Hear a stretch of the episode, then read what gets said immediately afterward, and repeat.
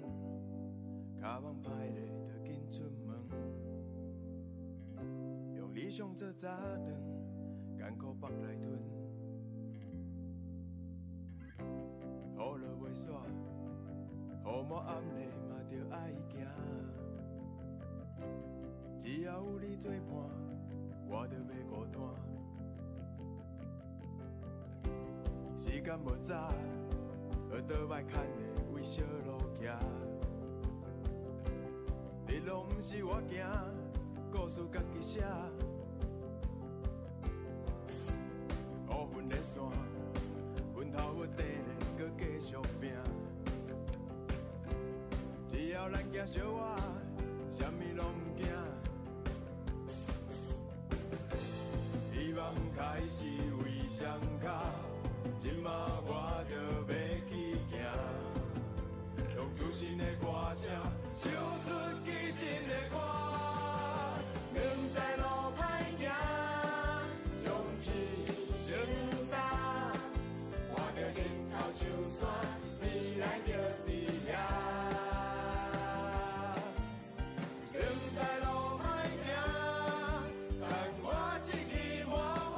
我是今天的主持人，台湾基进上水的财务长张婷婷，讲不停啦！谢谢我们今天来宾这么捧场，帮我鼓励一下。我想你们一定是在全台最美这四个字特别的认同，所以帮我大力的鼓掌，感谢感谢。好，刚刚鼓掌的这两位，我一定要好好的介绍他们，不得了了，真的是。台湾激进有史以来破天荒携手合作啊！我们希望今天的携手合作不要成为绝响，就是我们台湾激进大小博首次合体啊！来宾请掌声鼓励，这真的是感动的一幕啊！啊，好，介绍的好喘了，接下来我要丢给来我们桃园党部的执行长蓝世博。嘿，hey, 大家安，大家好，我是蓝士博，啊，目前咧同东博做迄个执行长哈。那可能有些朋友对我比较陌生，那过去时我有些时间是在台北，那一五年之后回来故乡桃园这样子。那较早是有做一个几个代志啦，好，啊，有个朋友可能知影就讲，诶、欸，我之前有帮这个史明先生做过他的史明口述史，然后同时也是这个二二八共生音乐节的发起人。对，那这几年其实大部分时间之前有在这个桃园市政府服务，那也有在竞选总部这样子。那这几年其实嘛是继续参加一寡运呃运动啦，还是讲一寡代志的产物啊呢。所以呃一直以来，其实跟我们本土阵营跟我们这个意思呃比较相近的这个朋友，其实我想大家应该是不陌生。那也很高兴，刚刚今嘛开开始哦，咱跟咱台湾基进的朋友哈。到底来拍拼哈，为台湾的争夺来努力哈，这其实是最欢喜的代志啊。那也希望说未来我们有更多啊关于这个台湾各种的话题，我们也可以在网络上多多交流。对啊，对，就是就这样。我们谢谢世博哇，哎、欸，士博其实他的来历还有他的学经历非常的杰出，他刚刚讲的真的是太谦虚了。那我们谦虚的另外一位，我们要 没有啦啊。接下来是大家非常熟悉的一位，我们常常看到他，有点看到你了。没有，来，我们欢迎我们台湾基金新闻部主任张小波。我我先把我先把画面关掉。那个，我想大家都已经看到，就是从刚刚士博的介绍就知道他今天有备而来。那这有一个好处是，我今天就可以轻松一点了，所以待会要拜托世博多讲一点。好了，那个我们线上在看呃脸书还有 YouTube 直播的观众朋友，大家晚大家好，我是呃张博洋，那我是跟蓝世博完全没有血缘关系的张小博。OK，那我们待会也会好像听说要介绍为什么我们两个名字会这样取，是不是？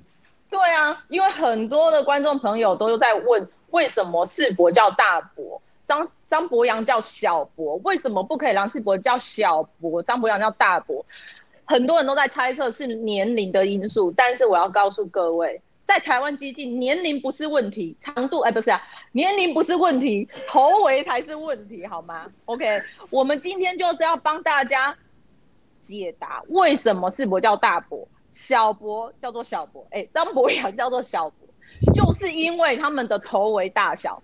今天。我特地量了张小博的头围，各位观众，二十四寸，你说这夸不夸张？二十四寸呢，很大耶，你知道吗？有些有些女孩子小蛮腰都不一定就是有到二十四寸这么大。但是我补充一下，我从十八岁开始骑机车到现在，是不出车祸的状况之下，呃，戴坏两顶安全帽，是把安全帽撑破的意思，就是裂开啊。他盯得很辛苦啊，他盯人戴上去啊。我真的要帮我们台湾这些大头族申诉一下，拜托帮他们做一些头围特大的安全帽。哎、欸，可是小博二十四寸的头围都已经叫小博了，那世博今天来来来，你一定要跟大家澄清一下，你的头头围到底有多多大，所以才会被叫大博。嗯、我来公布一下，我的头围呢是二十四点六八七五四寸。啊，哭啊！减少数点也太多了。好，证明你有比小博真的大那么一点点。可是这真的是因为这样吗？没有，就是一般来讲比较不会叫自己叫大啦。那我我自己有个比较特殊因素，所以我有个双胞胎弟弟。哦，你是双胞胎？对啊，我是双胞胎啊。对，所以所以我们就是从小就是我是大宝嘛，他也是小宝。那所以，我其实一开始也想说，是不是应该叫自己叫小博？但是后来发现说，好像这样就跟我弟弟就重复了。所以就 沿用就是习惯名称，就我就叫大伯，然后就是别人就就是可能就会习惯用小这样子，有点有点占人家便宜啦，但是就不好意思。对，哦，双胞胎很作弊耶！你这样选举的时候，一天可以跑别人两倍的行程。对，我我们一定要请世博澄清一下，你有没有帮你弟弟做背心？你的分身。因为我们我们很 我们两个长得很不像，所以没办法，oh, 就是完全没办法。Okay. 但我有听说过，我有听说过有人可以。啊，真的？对，不晓得在台湾有没有出现过，目前是还没看到，就等你来创举啊，没有了。好，我们欢迎我们今天的大伯小伯，这个大伯小伯合体真的是非常难得，想必今天的节目一定非常精彩。那接下来就由我这个 gay po 啊，没有啦，接下来就由我主持人。要带大家进入今天精彩的讨论。在讨论之前，提醒一下我们线上的观众朋友，我们在讨论题目之后呢，都会开放给线上朋友 Q&A 的时间，所以可以把你们想要问的问题，哎，打在留言上面。我们的小编看到你们的题目，会帮我们统整起来。在会后的时候，我们会对两位特别来宾做提问哦。好，接下来废话不多说，进到我们今天的主题一：怪天。怪地怪中央，我们台湾某几个在野党专门在做大脑放屁政治吗？最近，哎、有一位承认路透社，哎，路透社跟大家简介一下，全全世界前三大媒体啊，哈，他是全前路透社的亚洲金融总编、南太平洋、南亚、北亚总编菲尔史密斯，哦，这位菲尔史密斯，他因为是台湾女婿，所以他退休以后就住在我们新北市。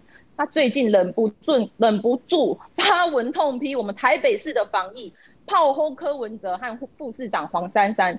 史密斯他认为什么呢？医疗保健的议题应该就像教育一样啊，不应该沦为政治斗争的工具。尤其在执政党和在野党都应该针对这些议题齐心的协力。就像英美两个大国，他们国内在防疫的议题上面都是不分党派进行合作。哎。你各地台湾不是安内呢？怎么说台湾多得病啊？真的是非常可悲。所以这样的情形在英文就形容这样叫做“大脑放屁政治”哦。尤其台北市副市长黄珊珊，他承认没有接听防疫指挥官我们阿中部长的来电，而且这样还敢在脸书上发文说接了会有用吗？史密斯说：“哇塞，这真的是令人叹为观止的傲慢。”然后他也观察，哎，台湾有一些在疫情当中在野党跟反呃反对党所属的民代，他们这一阵子对呃政府一连串的攻击和他们提出的批评，几乎让他不可置信。这些人是怎么了？完全没有办法提出有建设性的批评，甚至最近开始越来越多人在说，最好的防疫措施就是把台北市长柯文哲框列隔离两周哦。这样子，我们全台湾离全台解封的日子就近了。我个人觉得这是目前我听到最好的防疫措施啊！我不晓得世博你怎么看这一题？嗯，所以我觉得，呃，我们都认为防疫是跟作战一样啦，所以防疫作战，我觉得还有一个基基本的观念是在于说，其实那个意见跟讨论是需要存在的，但是我觉得有时候杂音太多是会影响到大家的判断。那我认为是台湾最近结问题的工作，这人其实是标新立异、七嘴八舌。不过你要看有点数的角度来看，你从一个短周期的一个月、两个月的时间来看的话，很多言论其实是会让人家觉得很怀疑的。哦，请记功哦，这个在野党的失能，其实是台湾激进需要哦存在而需要矫正的一个很大的原因。哦，譬如说，我就觉得有些人的意见可以直接删除啊，哦，就是根本都不用听，不要浪费时间，哦，只是这个因人因人肺炎在网络上是一个需要存在的事情，就是说，比如说之前有人在吵说要把口罩送去中国，哦，甚至于我们把口罩捐助世界的时候，就有人在那边哦怕匹配给拉拉那事实上证明这样的意见其实有错的，但是他们没有道过歉啊，那或者说也有人之前在吵什么全线快筛啊，哦，好像一定要借由。快筛，然后才能够找出这个病媒的这个病因，或者说一个罹患的人，可是这个事实上也证明是错的啊。嗯、那这样的一个问题，有人有人针对这个事情做道歉嘛，或者是有人针对这个事情做讨论嘛？我觉得好像也没有。所以我就觉得说，呃，我们现在对于疫苗的讨论，尤其是历时一年多以来，而且而且林伟光也在这几个 game 透了，我们应该重新审视某一些人的意见跟言论，如果一直以来都存在问题的话。那是不是我们还要继续浪费时间听这些人在鬼扯？我觉得这个才是这个时间点针对防疫上可以讨论的事情。好，比如说，呃，我之前是有整理过一些小小的角度，就是说我发现有四个四种不同的说法，我们是可以做一点参考。我把它解释成叫做反防疫的修辞。这个当然来自于那个 Hirschman 哈，有个有个很重要的社会学家，他曾经写过一本书叫做《反动的羞耻》。好，那我这边也整理了四样，叫反防疫的修辞。那这四个反防疫的羞耻其实是有个特色，就是说这这四个其实它有可能是互相矛盾的啊，但是这四个互相矛盾的的形容，其实它基本上对防疫是没有帮助的，甚至是有危害。那我们举例来讲，比如说第一个是他认为政府失能嘛，近户都没做代志，好，政府都没有做什么事，所以我们疫情就是才会这样子一直拖，不会好。那这个不管是在三个月前或现在，其实一直还是会有人这样讲哦，陈时中无能。哦，这个政府无能，然后所以疫苗买不到，或者说疫情没办法控制，这是很标准的，就是政府失能论，认为政府没有作为。而第二种呢，你会发现防疫扰民论嘛，就是只要所有对于疫情能够有帮助的一个政策，他会认为说，哎，这个对我的民众的生活会不会有影响？哦，所以这里面你会发现第一点跟第二点本质上是冲突的。哦，因为政府如果要有作为，那就不可能不影响到人民的生活，因为疫情的控制跟民生两个就是冲突的嘛。那同样的第三个，你会看到说，哎，很多人会崇尚集权嘛。哎，中国多厉害哦！中国刚聊啊，这人去注下哦，或者是说，哎，中国可以封城哦，中国可以？中国好棒棒。对，中国好棒棒。所以第三种，你会发现有，哎，第三种，你看中国政府如何如何。那甚至于近景的节目很好笑的说法就是说，哎，纸包不住火。你看疫情出来的时候，就告诉你说，啊，这个就是政府在盖牌啦，哦，政府在盖牌，这个黑数被抓出来的，哦，所以你看现在疫情纸包不住火。那我们要讲的就是说，其实这四种言论哦，其实所谓的防疫反防疫的修辞，其实是我们可以去注意的。这个不止之前存在，哦，未来也会一直存在，哦，他们其实是重复的操演。类似的这个说法，去影响人们或者影响民众对于防疫的一个信心。那我觉得这个是一个蛮很明显的一个现象。那多咱就讲啊，就讲这个时间点其实已经会使回头去检讨讲，哦，过去几个月中间，哦，这个台湾的社会，还是讲台湾的政府，吼，每一个地方，还是讲中央，对于这个防疫的政策的判断是对还是不对？哦，像咱大家都来看嘛，五月的时候有两个。地方首长，好，非常的得意洋洋，常常在开记者会，他们就在画嘛。第一个要普筛，要方舱医院，要封城，要中国疫苗，一下子好像瞬间风风光光，好像一切都在这两个人的掌握当中。可是呢，五月当疫情爆发以来的时候，我们就发现了最明显的是新北市，好，防疫巴士北病南送，很明显的集中检疫所跟防疫旅馆根本就不够。甚至于他们在喊说：“哎，考虑封城啊，考虑三点五级防疫啊，什么之类的，导致大家拼命的跑去市场、去超市买东西，增加群聚的风险。那这个现在有人在检讨吗？没有吗？没有。也就是说，不管是新北市，不管是台北市，哦，两位地方首长对于地方的哦这个疫情的控制，嗯，恭喜恭喜蹦迪啦，这不这几头席啦，啊，就像我们回头看去年柯文哲就一直想要跟地方互别苗头嘛，哦，他经典的名句嘛，就是这个我来做也不会太差，啊，哦，这个大家都听过嘛，哦，我啊我怎么也败了，陈时中泼破啊娘啦，哈，这句他最近经常被抓出来打。没错啊，因为太荒谬了嘛。另外就是说，比如第二个例子就是所谓的口罩自动贩卖机啊，推出了一个口罩自动贩卖机，但是很明显的不到一个月，不到两个月，这个东西就消失了嘛。啊，现在还有人记得吗？那所以我觉得柯文哲的防疫哦，我觉得从几个角度来看哦，我这边也帮大家整理了三点，然后就是说柯文哲防疫的一个荒谬的言行啊，我觉得我们可以从这个角度来看哦。第一个就是说，其实柯文哲是一个蛮科技迷信的人。他非常迷信科技、科学啊，现代，他在他以这个为自豪。那当然，最近我有写一篇文章讨论柯文哲的现代是有 bug 的，哦，是有盲点的。但是很明显的是，他其实是一个科技迷信的人。我们从几个例子来看，比如说台北通，啊，比如说市场监视器，啊，或者是最近常常存在的所谓的疫苗预约系统，啊，其实这个很明显的表面上是科技，其实是政治嘛。为什么？因为柯文哲就是不想要跟中央一样，所以。运用的市府的资源，然后来做很多新的东西，好像展示说台北市很进步，可其实一点都不科学。好，比如说中央已经有这个我们的这个十十连制的一个方式，那为什么一定要有个台北通？很明显的，台北通在市场的比较下，水龙淘汰了嘛。好，那对啊，全部的人都告诉你市场需要分流，市场需要分流，可是你就是不分流，你弄一个市场监视器，结果就是大家看市场监视器没有人的时候拼命跑去，就市场又聚集在一起了。乃至于剩下的所谓的疫苗预约系统，其实很明显，以之前的年龄层这种八十几岁以上的长者以及他的年纪，根本就不应该使用疫苗系统啊。那从台北的例子你也看到，它虽然表面上弄了一个疫苗疫苗的预约系统，可是它还是需要里长啊，还是需要民政系统去联络啊。那这是不是就是重工，浪费资源嘛？而且会造成彼此的排挤，不同联络系统的排挤。而且给给开一下时间啊，增加大概麻烦啊，你嘛。所以第一点，我觉得柯文哲的所谓的这个所谓的科学，其实是一种迷信。第二是说他的精简易调，我就是说他常常讲我这个精确易调，那不是嘛？很明显是精简易调，不是精确易调。透过这样的一个精简易调，其实是选择性的揭露疫情。好，你看很多地方都隔了一个月了，你才知道说，哎，原来哎北疫有疫情。原来北农有疫情，但是我们大家都知道，其实疫情的揭露其实才是防疫的最重要的第一环。因为大家要怎样讲都有疫情，其实大家看北去啊，拉拉手，或者是说我曾经去过那里，我觉得哎，好像身体不舒服，那我是不是才知道应该要去做检查？是。那第三点是你很明显嘛，柯文哲从过去到现在，不就是一个争功诿过的人吗？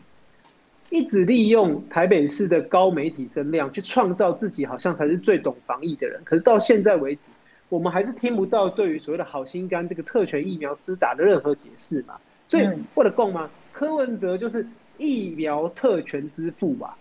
全台湾只有他，全台湾只有台北市哦，全台湾只有台北市发生不止这一起的疫苗特权疫苗施打。我们说柯文哲让我的改水，没啊。哦，他到现在还是没有，他只有攻击小核心嘛，对。可是对于好心肝，他有解释吗？没有。所以我觉得这个是柯文哲本身需要去让人家理解的，就是说，为什么他过去利用这个媒体声量，他想要创造出一个什么效果？为什么他要选择选择性的揭露台北市的病例？是因为如果没有这样子的话，没有办法创造台北市很安全的假象的时候，那他要怎么来攻击中央？他要怎么告诉大家说，哎、欸，你看我台北市很安全，都是中央乱搞，或者全台湾都是到处有疫情，只有我台北安全。所以乍看下是科学，其实是迷信；乍看下是防疫，其实是政治。所以我觉得从这边我们可以来看，然后因为我是桃园人嘛，哈，当然为桃园的经验来讲的讲，你看他说他的精确意调，你看他框列多少人？哦，你看台北市一个案例一个疫情，他们框列多少人？我们台北那么案多那么多案例疫情，应该框列大概几千人、几万人跑不掉吧？哦，但是好像就是四五个、三四个嘛，对不对？什么？所以，就这个就是白纸黑字写在上面呢、啊。他的意调也是只公布好几个、好几天，他公布意调的那个足迹的时候，也只公布一个人呐、啊。我们看桃园最近发生了一个 case，其实这个 case 在跟北农时间差不多。我们桃园国军桃园总医院这个案例，哦，其实我们在第一天发现这个案情的时候，其实哎，市长的记者会的，不管是脸书跟记者会，就马上公布这件事情。那我大致上把它简略了，哈，简略成就是说，其实你从三个角度来看，第一个就是人，我们马上分仓分流、人员管理、啊疫苗普及跟入院筛检。而且人数是一千四百人，啊，也就是说第一天我们发现这个情况的时候，哎，我们马上好就来做一千四百人的一个筛检。那第二是说我们在时间上也往前追溯十四天，也就是这十四天的这个有在医院里面相关出入的人，马上就通知他，所以才会框列到一千四百人。所以这一千四百人自然就会知道说，哎，我是不是应该要注意，我可不可能身体有状况啊？就讲我应该通知病院，讲我去做检查。好啊，第三是讲，就是说我们在空间上面，就是透过扩大裁剪、隔离跟多次裁剪，我们就筑起一道防火墙。所以你看，随着时间来推演，两个案例其实差不多，差不多的时间来看，那桃园今天已经归零了。好，可是台北目前似乎还在一个就是不可预测的当中，而全台湾的人其实在等台北下面其实在清零呐，对吧？台北没有清零，那我们七月十二号。还能够降级吗？我们能够解封吗？所以柯文哲节奏好小微的工，他嘴巴说嘴巴说民众的生活需要被控制，哦，民需要去恢复，哦，需要维持好的民生。但是柯文哲能够拥有最多市政资源的的行为，不就是他能够好好做，就能够让人民的生活回到正轨吗？嗯，可是柯文哲在过去不管是意调。不管是框列等等的不确实，导致大家跟着他，因为他的原因导致现在跟继续三级还没有解封，在这个时候他就喊为解封，而且他的理由是必须给民众好的生活。我觉得这是一个很荒谬的说法，这是一个很荒谬的说法。我们来看哦，我认为啦，简单来讲，其实未来我们会进入到一个后疫情时代，那这个后疫情时代其实是需要大家也去思考说。我们这个社会跟这个生活要怎么回到正轨？我觉得第一个是我们应该要避免对于制度讨论的猎巫啦。嗯，不管是三加十一，不管是微解封，和不管是各个县市政府对于民生和民情的一个讨论，我觉得制度的开放是不可避免的，但是制度的开放就会造成疫情的死灰复燃，这两个是因果关系。如果每一次的死灰复燃的疫情，我们都要回头去追一个凶手。我们就要去猎巫，把讨论制度的那一个人就抓起来，哦，政治抹杀他的话，那么没有人，没有任何一个政治人物会有那个勇气去帮忙讨论台湾的生活要怎么恢复正轨。我觉得这个才是我们大家要思考、要面对的一个问题。但是我们大家还是可以思考一件事情，是说后疫情时代其实最终究的第一点还是在于就是要勤洗手啦。勤洗手、戴口罩、减少群聚，这个即使变成二级、变成一级，其实这个生活大概是不会改变。以后台湾大概就是永远都要去顾虑这个事情。那第二是说，我们还是要去知道跟理解到，面对疫情还是有它的正确的 SOP。我觉得这个是大家要有个共识。如果没有这个共识，大家不照着这个 SOP 走，那疫情只会死灰复燃。如果我们还要放任柯文哲这样的一个政治人物，三番两次的创造他自己的防疫方法的话，那我觉得这个疫情不可能结束。嗯，那 SOP 很简单嘛，不外乎就是你的资讯要透明，因为资讯透明，人就会自动的去分流。那你要分流之后有疫情就疫掉，你要框列，你要隔离。那我觉得这个才是正确的 SOP 啦。那同时疫苗不分品牌，只要轮到你就去打。而最重要的是，我诚心诚意的建议，我们把它推前面一点，就是。如果你看到柯文哲的话，就请记得关机关静音，你不用再相信他的说法。这是我的意见啊！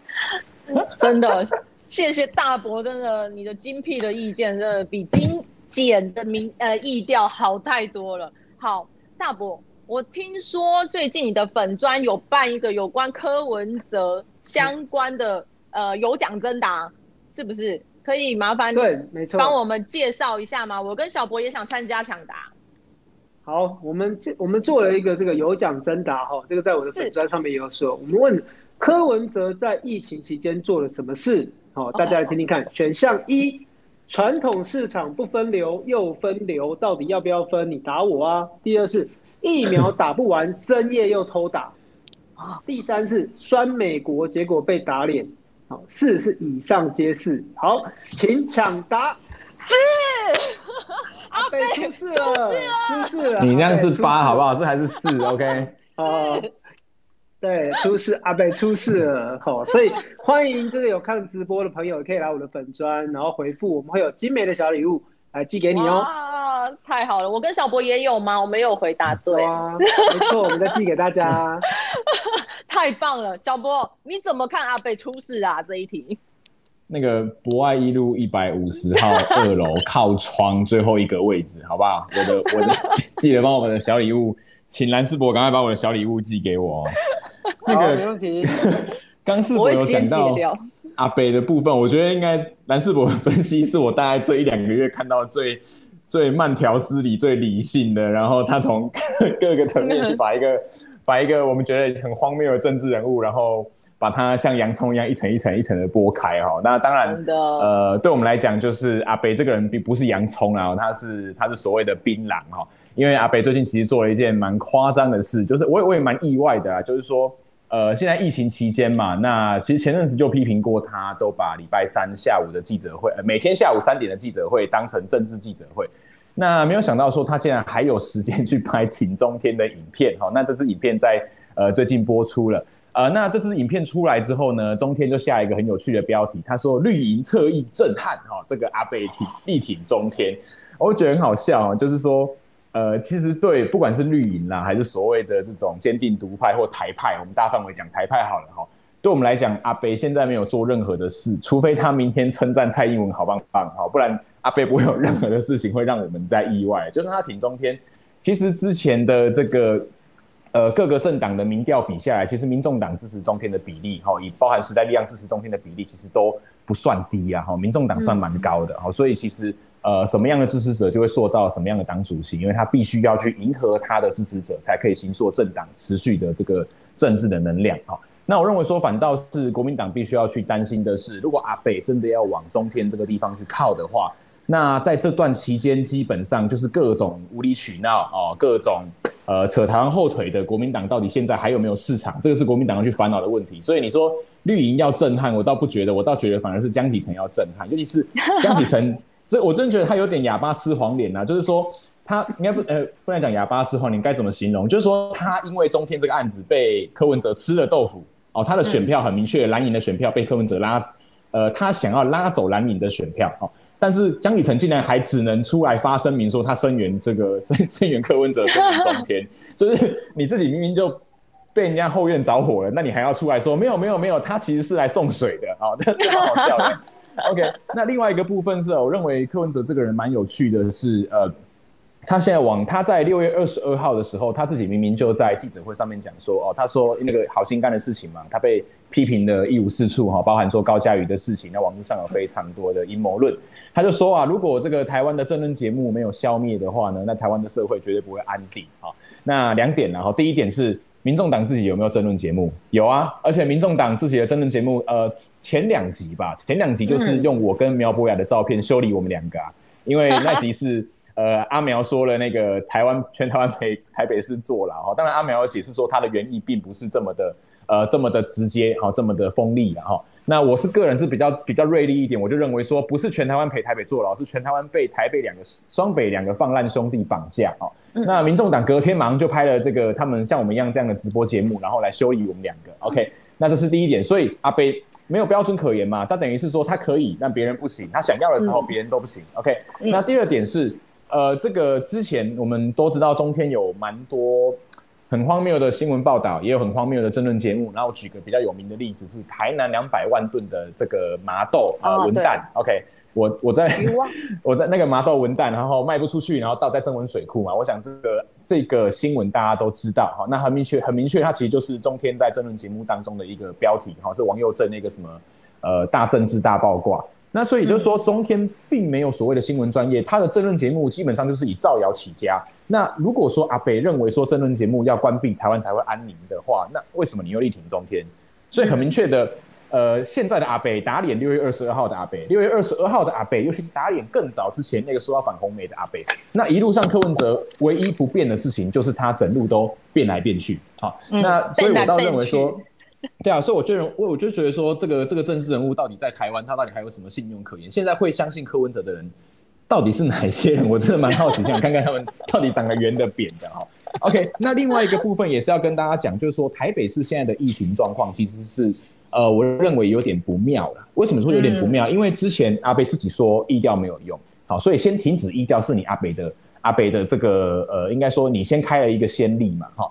那我某个程度上我可以理解，因为当时你的整个疫情扩散到一个无法控制，所以疫调或者是足迹在当时的状况之下。它基本上意义不大，好，这点不包含呃，指我印象中指挥中心也有讲过，这个我某某个程度上我同意，为什么要这样做？因为他必须要把当下所有的医疗能量放在其他的地方。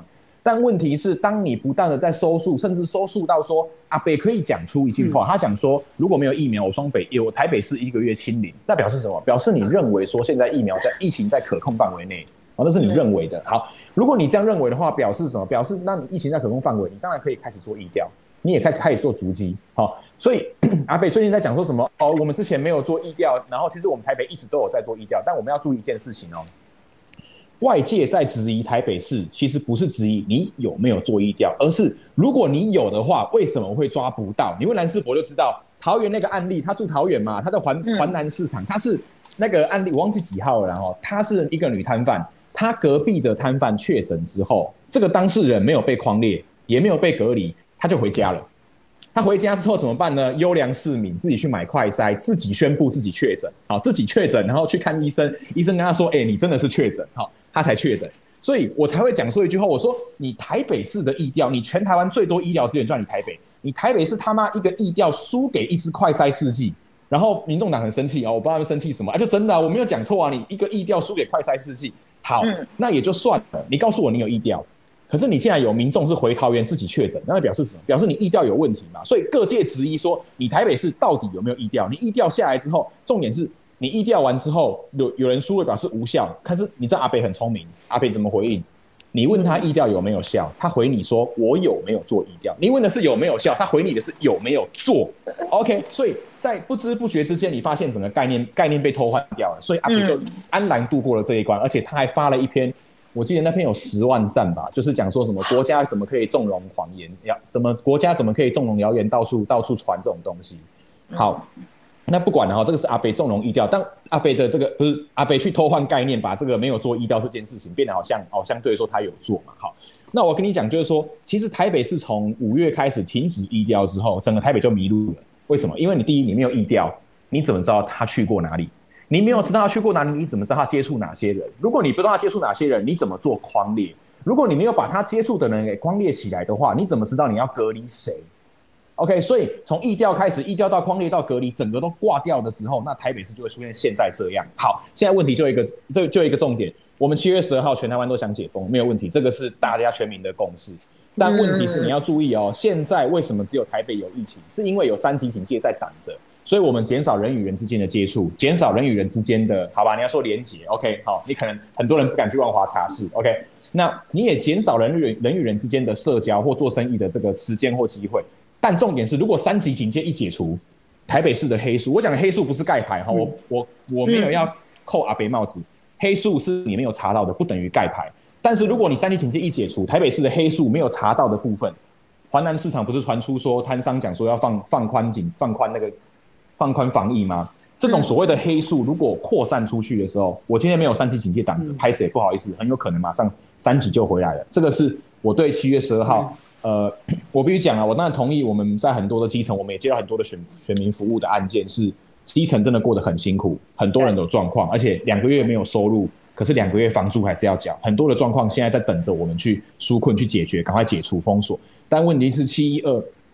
解除后会遇到更会不会遇到更多的状况？我个人是没有很放心，好、嗯，我真的是没有很放心。嗯、那当然，现阶段其实包含昨天黄伟哲开炮，今天林佑昌开炮，其实你说基层的焦虑会反映给谁？基层焦虑会反映给地方首长，地方首长的焦虑会反映在哪里？反映在记者会上。所以你说黄伟哲平常说真的，他也没有平常也不是个爱骂人的人呐。好，那林佑昌当然他其实也不是，大家也觉得他就是个啊，三浦春马，好不好？为什么大家在这一阵子都已经跳起来骂柯文哲？因为基层的压力，其实县市首长他们感受最明显，所以当然在这个时候，他们会把压力反映给全台湾现在防疫最差的地方，叫做台北市。那这个地方的执政首长叫做柯文哲。OK，嗯，好，所以我们真的得到一个很重要的结论。这时候我要接一下我们主席心意的结论，真的。只要有心把事情做好，不要整天想要博版面、冲声量、抢民调，这样就可以逐步把我们疫情控制住。然后，哎、拜托，科比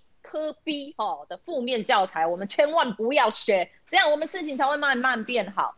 好了，我们聊完我们台湾的疫情政治学，接下来我们要聊聊，哎、中共七一百年党党庆刚结束，可是我们中共的百年党庆竟然成为我们蓝营舔共比赛。党庆上，我们习总书记维尼大大说，解决台湾问题、实现祖国完全统一，是中国共产党矢志不渝的历史任务。哎，还许愿说要粉碎台独图谋。哇，习大大说这么白了，但是我们这些蓝营巨头宋楚瑜、洪秀柱连战还是争相祝贺。哎，而且这种行为让全台湾的人感到不齿。呸！以外，我们资深媒体人都忍不住跳出来表示说，两蒋也要抓狂，也想要从棺材跳出来痛骂这些人。而且，哎，美国很有趣哦，美国智库皮尤中心、皮尤研究中心哈、在中共党庆的前一天，公布了全球十七个发达经济体的最新民调，结果显示呢，受访者对中国普遍抱持着负面的观感，而且对我们中国领导人维尼大大的信心更是接近历史新低。啊、美国海军太平洋舰队官方脸书也在中共党庆同一天贴出一张独立号航母一九九六年的老照片。哎，这个明眼人一看就知道啊，当时的独立号的任务就是阻止解放军进犯台湾，让台湾在第三次台海危机中可以全身而退。啊，这张照片也变成美军对习近平谈话的最佳回应。可是我们。老大哥，世界老大哥，怎么可能只有这样嘞？除了刚刚上次讲的那些以外，他们甚至还具体的选在七月一号中共百年党庆的前一天，重启美国台湾 T 法会议，反制中共战狼啊！这太有趣了，小波，你怎么看这些老美的美式回呛？哎哦，我以为可以休息一下啊，又是我，是不是？OK，蓝士博那个通告非常分我。他第一题讲很多，你 你 OK，没有开玩笑，开玩笑。那个呃，中共的党庆哈，其实你可以要去看各界的回应啦哈。那呃，我讲最新的就好，最新的是日本的这个副首相哈，这个麻生，他其实在昨天在东京的一场演讲演讲当中哈，他就有提到，因为他这个讲有点长，我稍微念一下哈。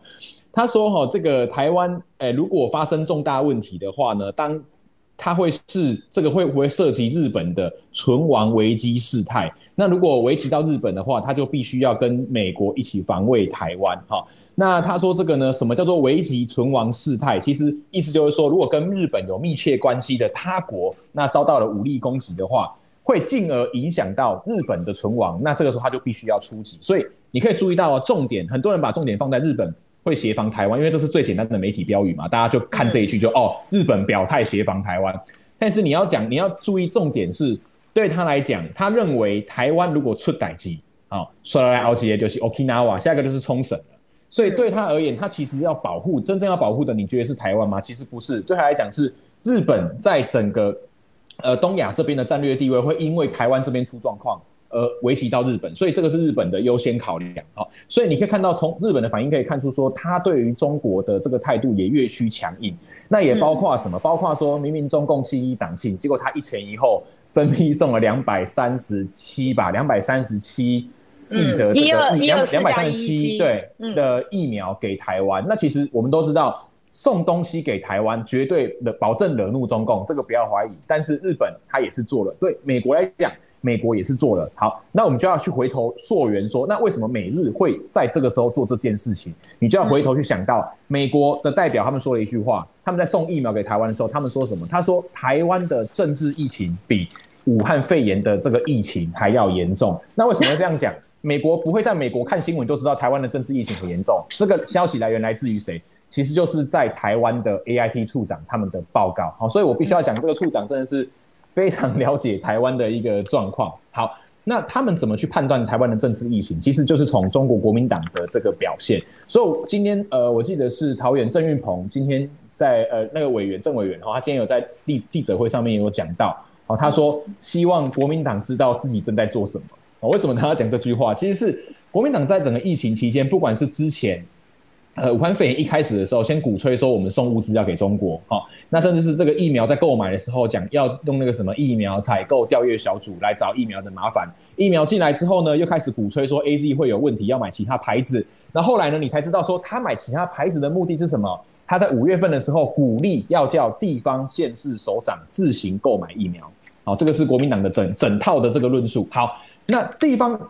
国民党自行购买疫苗，基本上啊，哈，在整个疫苗大缺货的情况之下，我们当然是希望疫苗越多越好。结果没有想到，国民党不管是林明珍，还是傅昆萁，还是我忘记还有另外一个谁开出来的名单，哎，靠腰啊，怎么都是跟中国有关系的名单？这个时候你才知道说，原来国民党整个在操作的就是什么？就是如果你小一买不到疫苗，不好意思，中国这边有一批好的，你要不要让他进来？其实。我觉得国民党现在很糟糕一件事情是，你以为遇到武汉肺炎疫情的时候，台湾的执政党跟在野党大家会站在一起，顶多顶多对于纾困的方案，对于纾困的趴剩那个那个几趴几趴的数量或纾困的族群等等，有一些不同的旗舰。但对于疫苗，都是专业问。我们我我们疫苗应该没有人是用果汁机打的吧？应该都是医学中心或者是 就是专业调配出来的嘛，而且世界认可的嘛。那如果他是一个专业问专业问题的话，怎么又可以被拿来操作呢？那就表示说操作者他有其他的想法，他有其他的事情想要做啊。好，那更甚至说，今天也另外另外一则新闻，我想很多的线上的朋友都有看到，就是那个呃 AZ 战队红到日本的事情。我觉得那个也对台湾非常的伤，就是说台湾国民党在整个疫苗的过疫苗呃疫情的这一年多以来，其实在国际能见度上，大家看到的就是。你不断的在扯台湾的后腿，那但当然啦，很多国外其实并没有那么像 AIT 一样关注台湾的内政，所以这也就算了。可是问题是，今天红到日本最重要一件事情是张显耀那一句话，张显耀说，日本如果要送给台湾疫苗的话，为什么不干脆送辉瑞或干脆送那个莫德纳，要送 AZ？其实这个东西，如果你传到日本是非常伤的。好，对日本来讲，他今天这么多的人送疫苗，就是日本的民意是整个沸腾，想要送疫苗给台湾，甚至日本政府送了之后，他们民意，他们的网友还大批留言说送的不够。可是你没有想到是他们的一番好意，搭到台湾之后，竟然是遭到这样子的一个整个的对待。哦，所以其实台湾不管是你的国际外交或国际形象来讲，都非常的糟糕。那我们再拉远一点，这一连串国民党的操作，看在美国这种应该说现在全世界最在乎台湾的两个国家。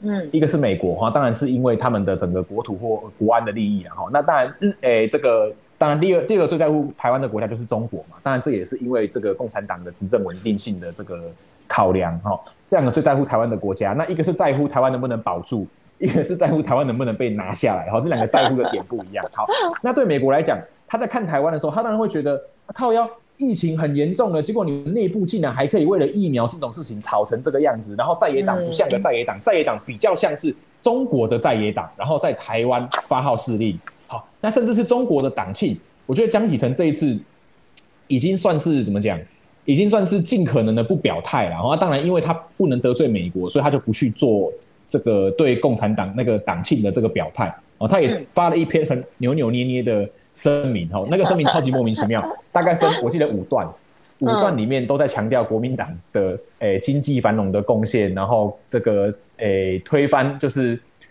那个那个什么国民党当年革命的贡献，然后他们当年跟共产党在中国怎么样，然后最后这个闹翻，然后亲兄弟，然后打架什么的，就是一个超级莫名的声明。但没有想到的是，国民党里面最亲中的系统，包含洪秀柱，然后包含连战，竟然。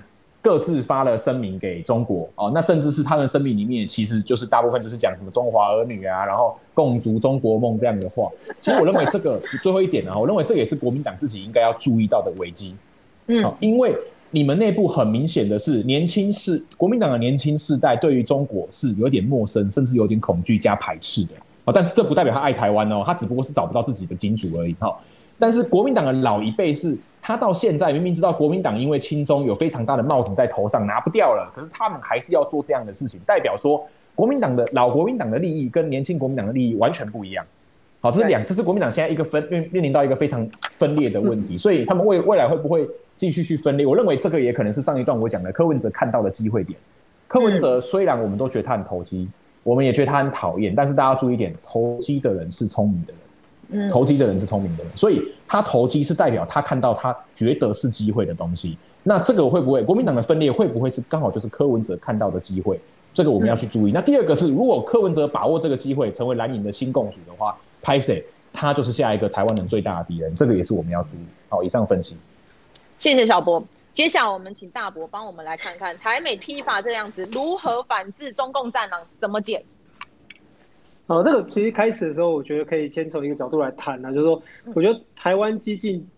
必然是一个有基层服务热忱的政党，但是在现在这个情况下，我觉得我们可以多一点时间来谈全球的国际视野。我觉得这个是台湾激进跟一些所谓的不同的政党的一个差别，就我们不只有服务的热忱，我们也有全球关注全球政治发展的视野，这是它的未未来的发展性。那另外一方面是，我觉得很多人可能会搞错搞错一点的，就是说台湾基因在很多政策上跟民进党政府有一些这个相对的讨论。这不是一种侧翼的行为哦，我觉得政党跟政党之间本来就不是纯粹的竞争关系哦。相反的，要问的问题是为什么台湾会有政党跟中国共产党保持友好关系？我觉得这个才是实际的问题哦。这我觉得这个这一点两点先从延伸来讨论之外，我觉得我们可能要思考一件事情是说，从美洲贸易战以后，其实还是有一个贸易战的延伸，包括在商业上的现在的踢法，其实是在贸易商业上的一个同盟。或者是美国的军舰跟军机协防台湾的海域跟空域，其实这是军事上的同盟，以及第三个就刚刚我们讲的美日捐赠疫苗，这个是防疫上的同盟。所以事实上，整个国际局势就证明了这六十年来的美台跟日之间的三方关系，可以说是走到一个前所未有的一个合作密切的一个情况。可是，在这样的一个情况，在这个国际关系的现实下，我们可以看到很明显的在野党对这样的一个国际气氛是完全没有掌握的。我们可以把它解释成说，这是一种在野党的失能，甚至于我们可以说，如果从他们的表现来讲，嗯，他们创造的不只是一个国内的政治疫情，其实他们创造的是一个国际的政治疫情。我们要讲，中国国民党主开始的一讲，因为中国要提疫苗嘛，一定要经过中国，一定要透过中国的手。才能够拿到，他们觉得才能够拿到足够数量的疫苗，可是他明显的就忘记一件事情是，取得中国疫苗的代价，就表示你可能选择站在中国队，就不表示是你一定拿到美国跟日本的疫苗。我觉得这是很明显的国国民党内部对于国际局势的一种误判，以及另外一个是在中国的党庆中的贺电，我们也看得出说，中共的党庆，中共对于国际人权的危害。以及中共在国际局势上的一个站位，明显的对中共产发表贺电，那是不是就是一种站位错误？我觉得这也是国民党本身需要面对的一个问题。那同样的，我们看台湾民众党也是嘛，虽然它名称叫台湾民众党，这个剽窃蒋渭水所等人所创的这个政党，可是他在立场跟言论上面是没有台湾立场的。比如说一开始在讽刺美国捐赠台湾疫苗。结果这句话刚讲出去，美国不但送了七十五万剂疫苗，而且从七十五万还加码到两百四十万剂。日本也从一百二十四万剂再加一百一十三万剂，等于是加起来两百三十七万剂，两个合计就接近五百万剂的疫苗，来捐赠给他们认为在亚太的一个重要盟邦或盟友台湾。那这个明显的一个政治误判，是不是柯文哲市长或柯文哲党主席本身所意想不到的事情呢？或者说，在最近 TIPA 谈判的时候，他又提出，哎，台湾在谈判气势上已经输了一半，这个也很明显的搞不清楚捐赠疫苗跟商业谈判之间的一个关联性。那我们就会好奇的是说，当台湾跟美国在进行那么重要的一个商业谈判的时候，一个在野党提出没有根据也没有内容的一个批判的时候，那究竟是在帮助台湾还是在帮助中国？我觉得这个是值得思考的。所以。回过头来，我觉得我们台湾还是要有一个历史的脉络思考，是说，从战后其实台湾应该说中国国民党或者说中华民国，其实它是一个从美元开始重整元气的一个政党。啊，某一救输 Q 你来到台湾，他要在怎么样在台湾在呃这个在台湾立定脚跟？其实美元长达十五年的美元是一个非常重要的基础。而国民党最大的问题是，他从杀猪拔毛、反共抗俄、三民主义统一中国。到最后表面上是中华民族主义嘛，但实际上是一个跨两岸的政商集团，它是一个特权集团。所以近十年来，你会很明显看到中国国民党的内部存在的一种，乃至于中国都存在一种比封建还封建的一个气氛。因为在台湾他们是政治人物，在中国他们就是商人，在中国他们就是仰赖中国共产党鼻息的一群红顶商人。所以他们怎么可能会站在台湾的立场上讲话？而回过头来台看台湾，就会发现说。国民党内部就会存在刚刚小博所说的世代差异嘛，因为有些人的利益在中国，有些人的政治发展前途在台湾，这两边就会有一个很明显的冲突跟矛盾，这是国民党未来要面对的问题。可是不管怎么样，让人家共识，其实我觉得是有点是从他的出发点是为他好的角度出发，他们认不认为、相不相信，我觉得无所谓。但是我觉得还是要谈一件事情是，习近平已降。中国对内结合科技的社会监控是更为明显的，嗯，对外“一带一路”这样的一个国际野心也是展露无遗的。可是面对这样的一个中国内外的一个呃局势越来越险峻，对人权、对民主的迫害越来越明显的情况下，台湾的在野党却因为产业西进的关系，出现了一批跨两岸的政商两栖动物。我觉得这才是台湾政治未来发展一个最危险的事情。哎，大伯，那你怎么看美洲贸易战？台湾为什么我们一定要站在美日那一边？所以我觉得，我觉得这还是一个问题，就是说美台日之间的一个结盟关系，它有当然有它的历史因素。好，这我们从美元开始跟美国的关系保持密切的合作，这是一点以外，我觉得还有个问题，其实它不是国与国之间的一个争夺，还涉及到台湾对于自由、民主、人权等价值的一个坚持信守，以及我们对于生活习惯的一个选择嘛。你总是不希望说上网就会有人在调查你的发言，然后就把你的账号砍掉，然后就在网络世界消失，或在真实世界消失。我觉得这是大家台湾社会普遍有的共识。那如果有这样的共识的话，那我们可能就回头要问的一件事情是：国民党在中共党庆的时候非常积极，哦，对于产业西进的时候非常积极，前进中国非常积极。可是中国国民党对于香港、对于维吾尔、对于西藏图博议题，总是漠不关心，啊，总是沉默，总是这个消音。那我们可能就要去思考一件事情是：那面对这样的一个哦这个消音的态度，可是他们却往往用。言论来攻击真正关心人权议题的人，我觉得这一点都不公平。好，简单来讲，如果一个人在立场上从来没有支持弱者，没有支持香港的这个街头的这个手足，没有支持维吾者、维吾尔族的人，没有维支持西藏图博的朋友，那他们到底要怎么去质疑那些为他们声援的人呢？如果在立场上没有站在弱势者而发声，在行动上，他们也从来没有公开跟非公开的一个表态跟声援的话，那他们到底有什么脸去质疑别人在消费这些弱势的受害者？我觉得这是问题嘛。嗯，如果我们站在同一边，我们都认为人权、民主、自由很重要，而且我们都一起共同行动而努力的话，那请相信，我们就不会对自己的人这么残忍跟要求严格嘛。因为我们会意识到，这些人权的救援活动有很多东西本来就是公开不公开的。这个是台湾的案例嘛？这在过去几十年来，台湾的地下工作的救援活动，其实本来就有很多，到现在都还是谜团。那我们就不会说，哎，那你做了什么？你要不要公开？你说你说过什么话？你做过什么事？因为这些事情本来就不能公开。可是如果你有在做这些事情的时候，你本来就会知道谁在这个圈圈里面，谁不在这个圈圈里面。可是我们回头看到的是，台湾有一堆人，有一堆，尤其是跟国民党相对接近的政治人物、名嘴、媒体记者等等。他们从来对于人权议题上没有表过态，没有说过话，没有有过任何的行动的表示。可是他会对于参与这些行动的人回头问他说：“那你做了什么？嗯，你说过什么话？你做过什么事？为什么你消费这些受难者？你是不是消费他们的苦难？”我觉得这才是未来我们去面对为什么台湾在台日美这个结盟当中要选择站在一个正确位置的一个主要原因，是因为人权、民主、自由跟。这样的一个价值，嗯，哇，大伯真的太棒了！我觉得你帮我们台湾价值下了一个非常重要的精神。讲到这个，今天我们要进入到我们的 Q&A，其实就跟你刚刚讲的非常有关系。我们都知道，我们大伯长期一直在做威权时期的纪念活动。那你怎么看前阵子台大表决不要让陈文成广场上面放上说明碑的事情。那我们在转型正义这一块，嗯、现在最需要做的是什么？可以为我们讲讲看吗？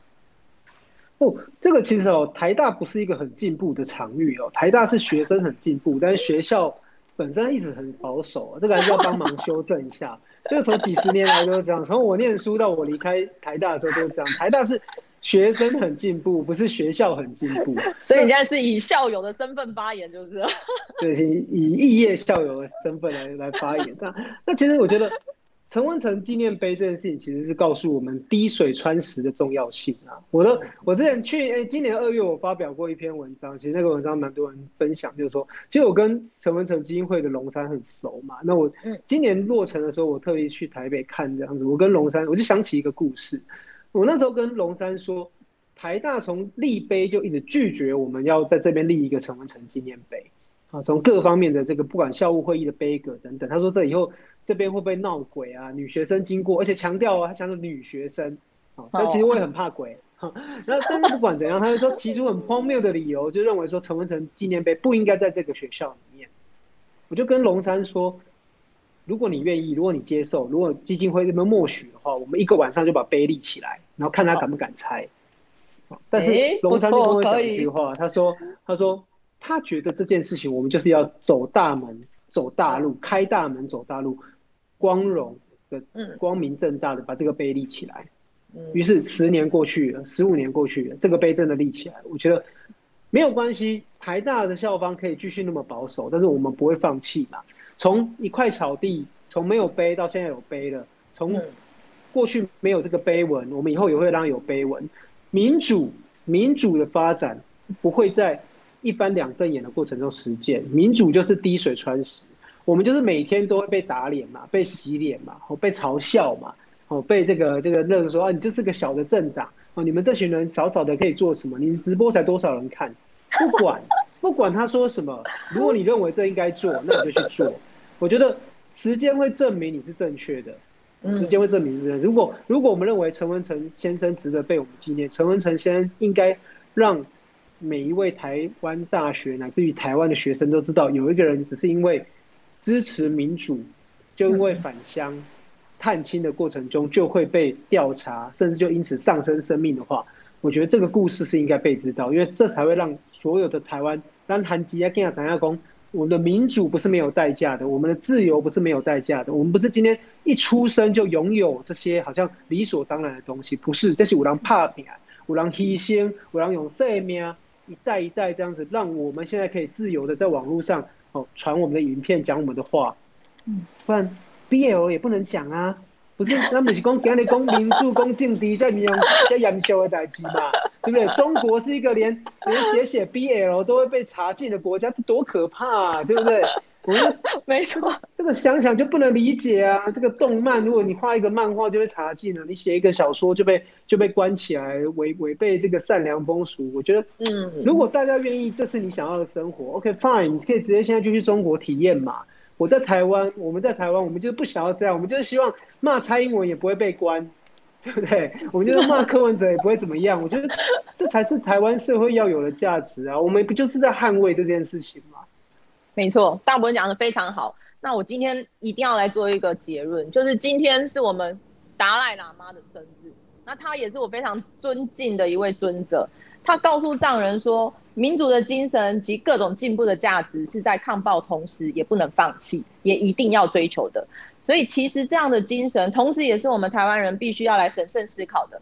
当我们面对中共的暴行的时候，我们追求进步、追求民主、追求自由的步伐，绝对不能因为起身抗暴而稍有停歇。好，谢谢今天我们大小博为我们带来精彩的讨论。我们激进抵触共，如果你喜欢我们的节目，拜托按赞、订阅、小铃铛按下去哦。下礼拜二同一时间不要错过。我们下次见，拜拜，拜拜。拜拜。拜拜，领通告费，领通告费啊！今天超时超时。